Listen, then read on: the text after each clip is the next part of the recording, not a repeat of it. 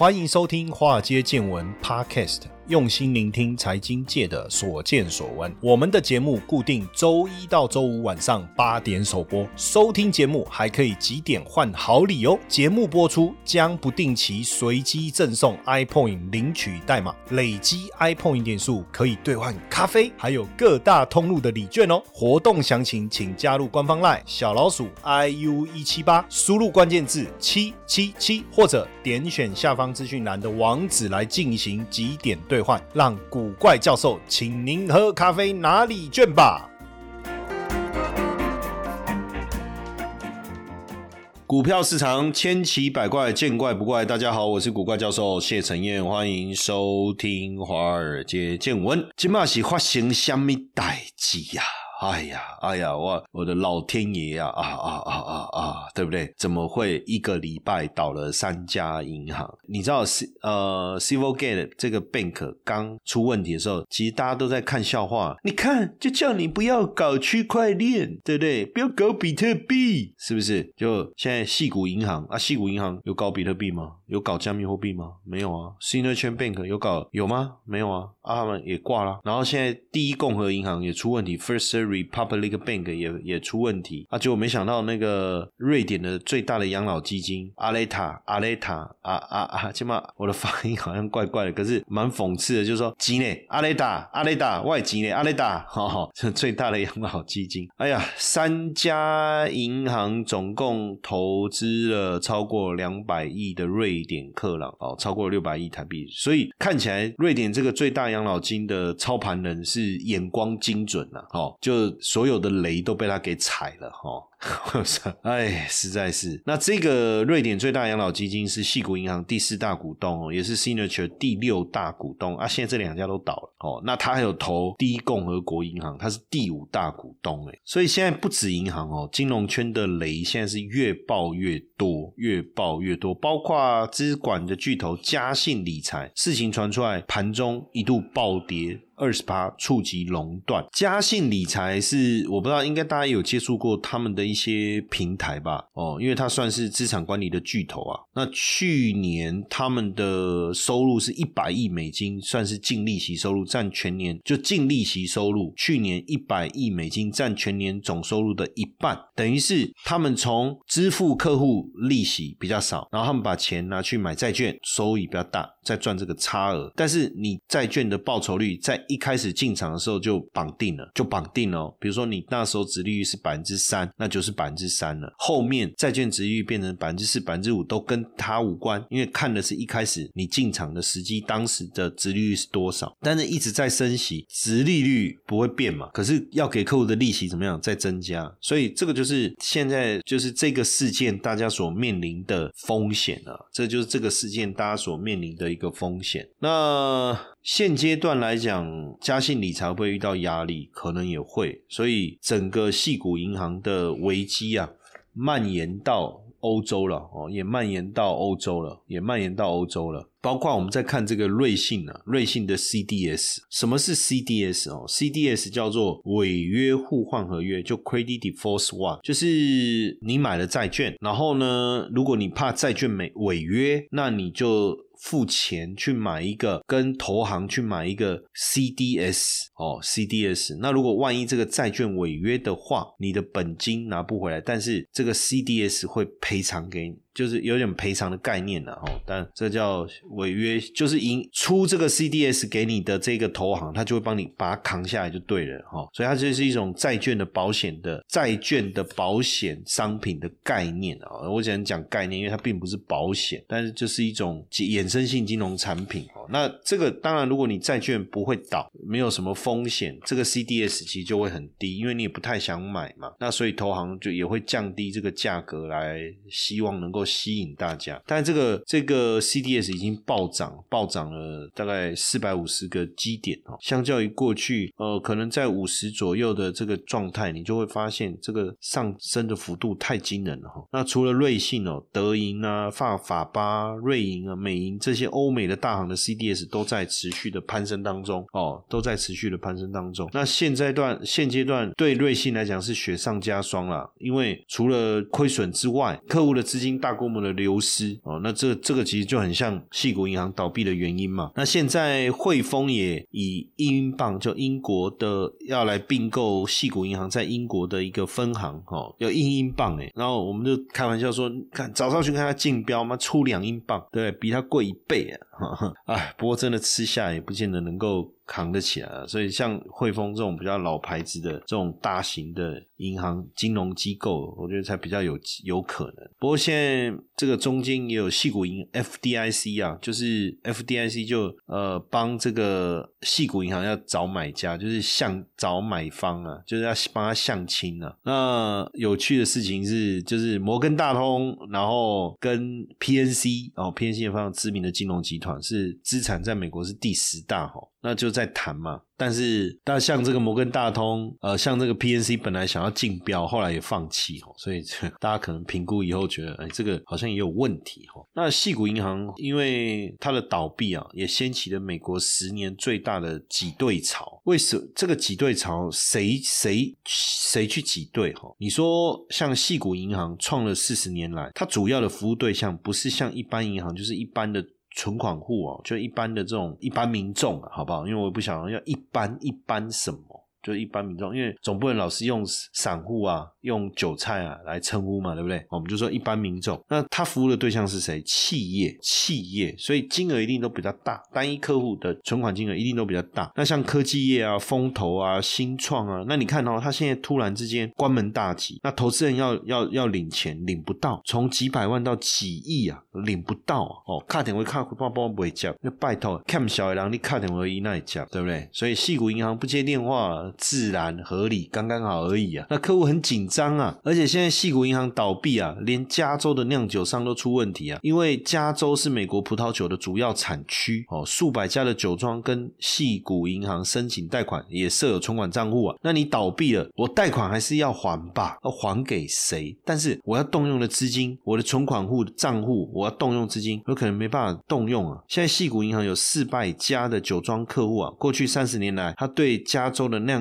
酒业提供的贷款总额是超过四十亿美金呢，那现在还有十亿美元的贷款还没有清偿，所以大家要去想一下，那这这个这个这四百家酒庄的客户怎么办？所以会不会下一波倒闭就是酒庄？那这样如果你有葡萄酒，哇塞，那是不是又会增值？呵 这个好像也不乐见哦，然后再来，细谷银行破产也导致，也会导致很多呃创投断奶，什么意思呢？因为比如说以中国的新创好了，它当时浦发跟呃细谷银行合资成立一个叫浦发细股。然后，所以上海浦东发展银行了哈，叫浦发银行，他们就成立一个叫浦发系股，各持股百分之五十。所以现在出问题呢，那另外那百分之五十，浦发是不是可以把它吃下？这个我就不确定。但是重点是什么？就是。很多的中资新创啦，其实他们的资金可能都从美国募集，透过系股银行，然后再进入到中国。那现在怎么办？哦，现在怎么办？所以现在看起来确实哦，这个英国因为英国的 S V B 也是宣布资不抵债，就是计划向法提出申请。当然我们讲说那个汇丰英镑要来接嘛，哦，所以看起来确实整体的状况不是很好。那香港有十二家上市公司跟 S V B 有业务的往来，大部分是新兴的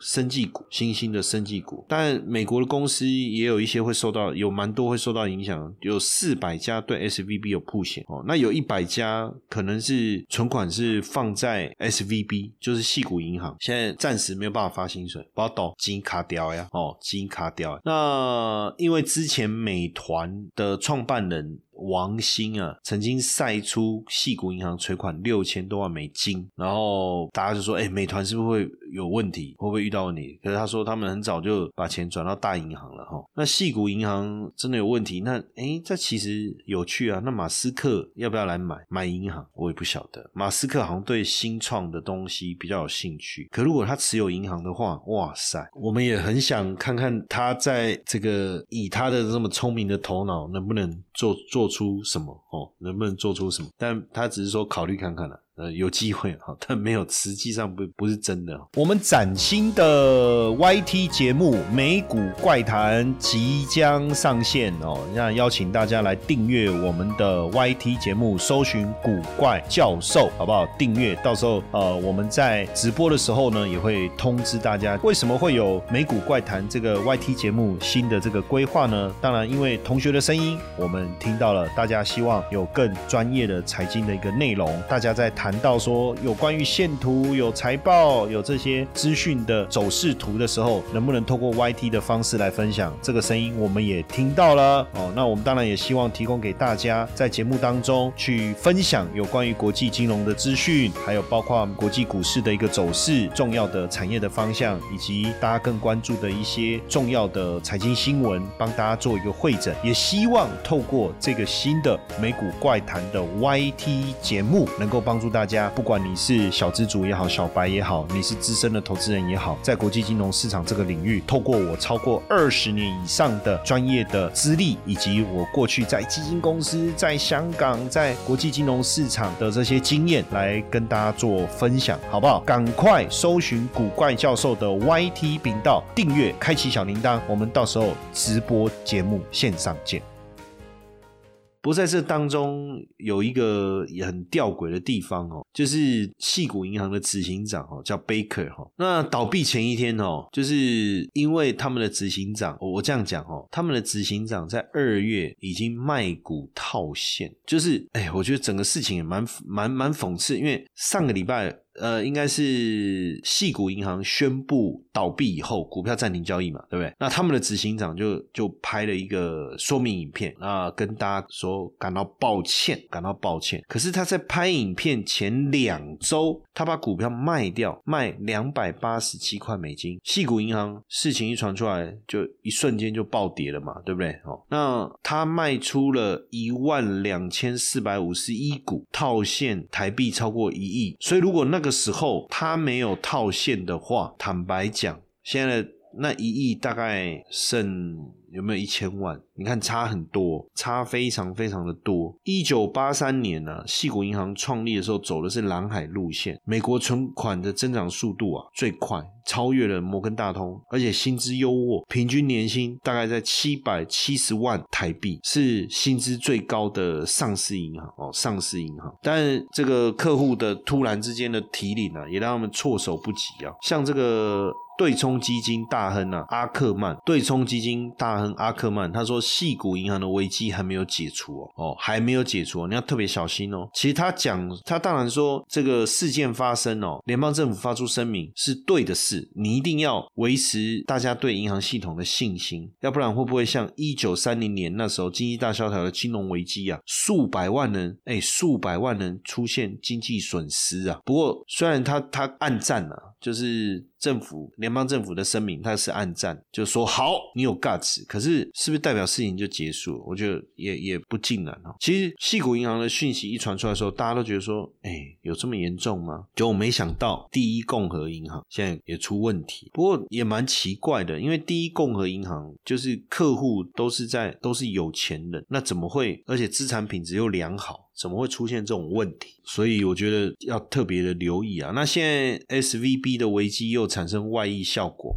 对不对？因为你看，Signature Bank 被关掉了，那有几家公司像 Roblox 啊、Circle 啊、哦 Roku 这些有铺险了。那英国、新加坡、加拿大他们也也传出灾情呢，也传出灾情呢。哦，所以虽然普遍大家都认为不会是另一波的金融海啸了，但是目前整个看起来，实际上也也确实，那有有确实有一些有问题。那细谷银行它是第十六大的银行，但是因为现在 S V B 倒闭算是美国史上第二大银行倒闭事件，之前是二零零八年金融海啸，华盛顿互惠银行银行，我们讲银行倒闭事件哈，因为雷曼是投行哦，不太一样。那当然，这整个状况其实相当的严重哦，相当的严重，整个听起来，整个看起来状况并不是很理想，所以等于 S V B 的事件已经不止影响银行体系。哦，甚至有可能产生这个外溢的效果。为什么？因为很多的这个企业，它可能需要资金，钱放在这里，短期间内没有办法拿到足够的现金来支付货款的话，那要不要礼拜五、礼拜六先休息，就休息一下？那。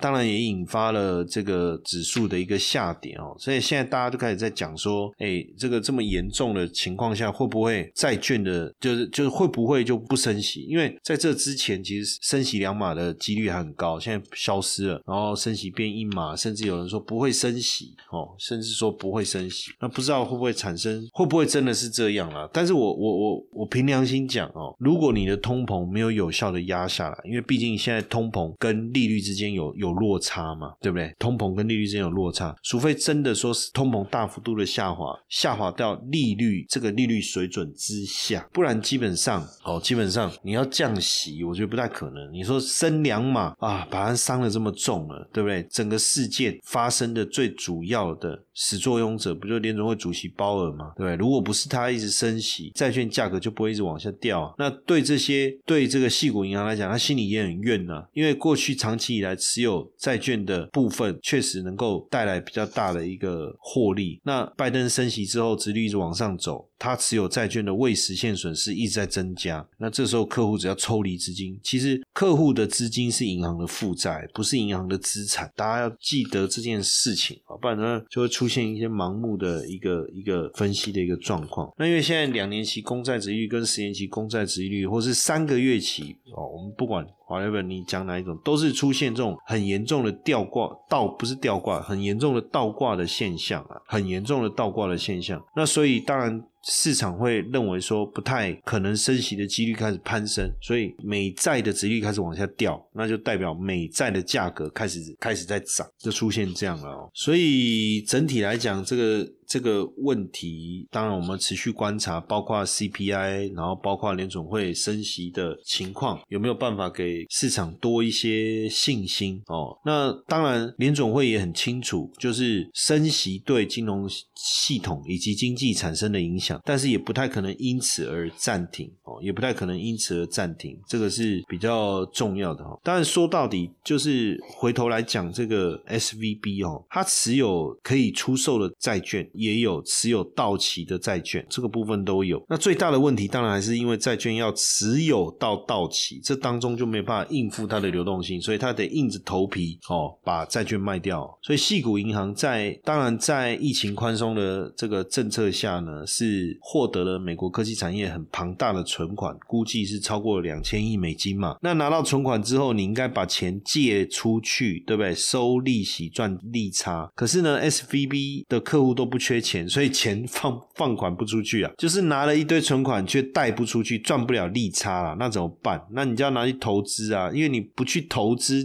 你也没有能力来付利息啊。你不可能像老鼠会一样拿后面的人的钱来付前面的人的利息，对不对？那他们就把这些钱拿去投资，那当然一定要长期啊，因为。财报的要求就是这样，那这个就会产生一个问题哦。客户来存款，他会存多久？没有人知道。三个月好了，三个月期、半年期、一年期，一年期是目前我所看到的最久的一种一个一个情况哦，这是最久。那你你去想哦，就是说定存，他存一年、存两年，反正这中间可能随时会把资金抽回啊，或是为了发员工的薪水啊，做什么？他可能随时把资金抽回啊。你要知道他放多久？你不知道啊。可是你却把钱拿去买十年。期二十年期的债券，你的想法是什么？就是他不会把资金抽离回去。可是没想到债券价格的大跌，导致他们账上出现未实现损益的时候，这个消息灵通的投资人就吓到了嘛，对不对？当然就要来赶快套现呢，哦，赶快套现。那现在。现在其实包括桑莫斯哈，就是美国前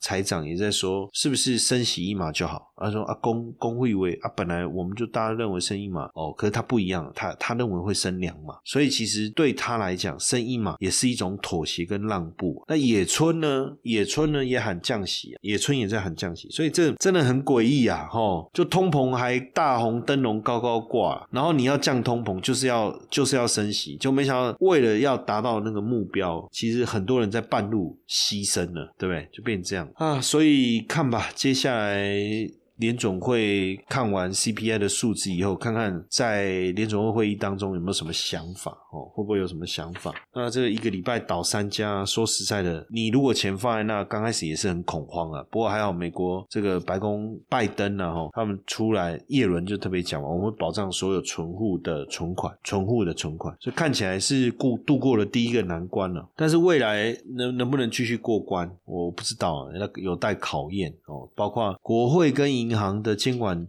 规则到底是不够严还是怎么样？这个这个我也不知道。那现在真的就像大家讲的多米诺骨牌效应，就一个倒了，后面就啪啪啪啪啪啪啪开始一路的一路的倒哈。那拜登当然一定要稳住政局，一定要稳住哦，要不然 没算了呃，对不对？所以要稳住，要强化监管这个大型的银行，强化好了。然后呢，三件旧事，三件旧事哦，听起来好像是有三件事情，而且是以前的事情哦，应该是说他有三个。措施啊，要来救市啊！第一个，全额担保倒闭银行存户的存款，这个点哦，听起来很窝心对不对？哇，就感动哎，你也看！但是拜登呢，哦，公司几面加了，他会担保。可是第三家、第四家、第五家，我应该应该说有没有可能啊？如果真的是这样的话，那还有能力全额担保吗？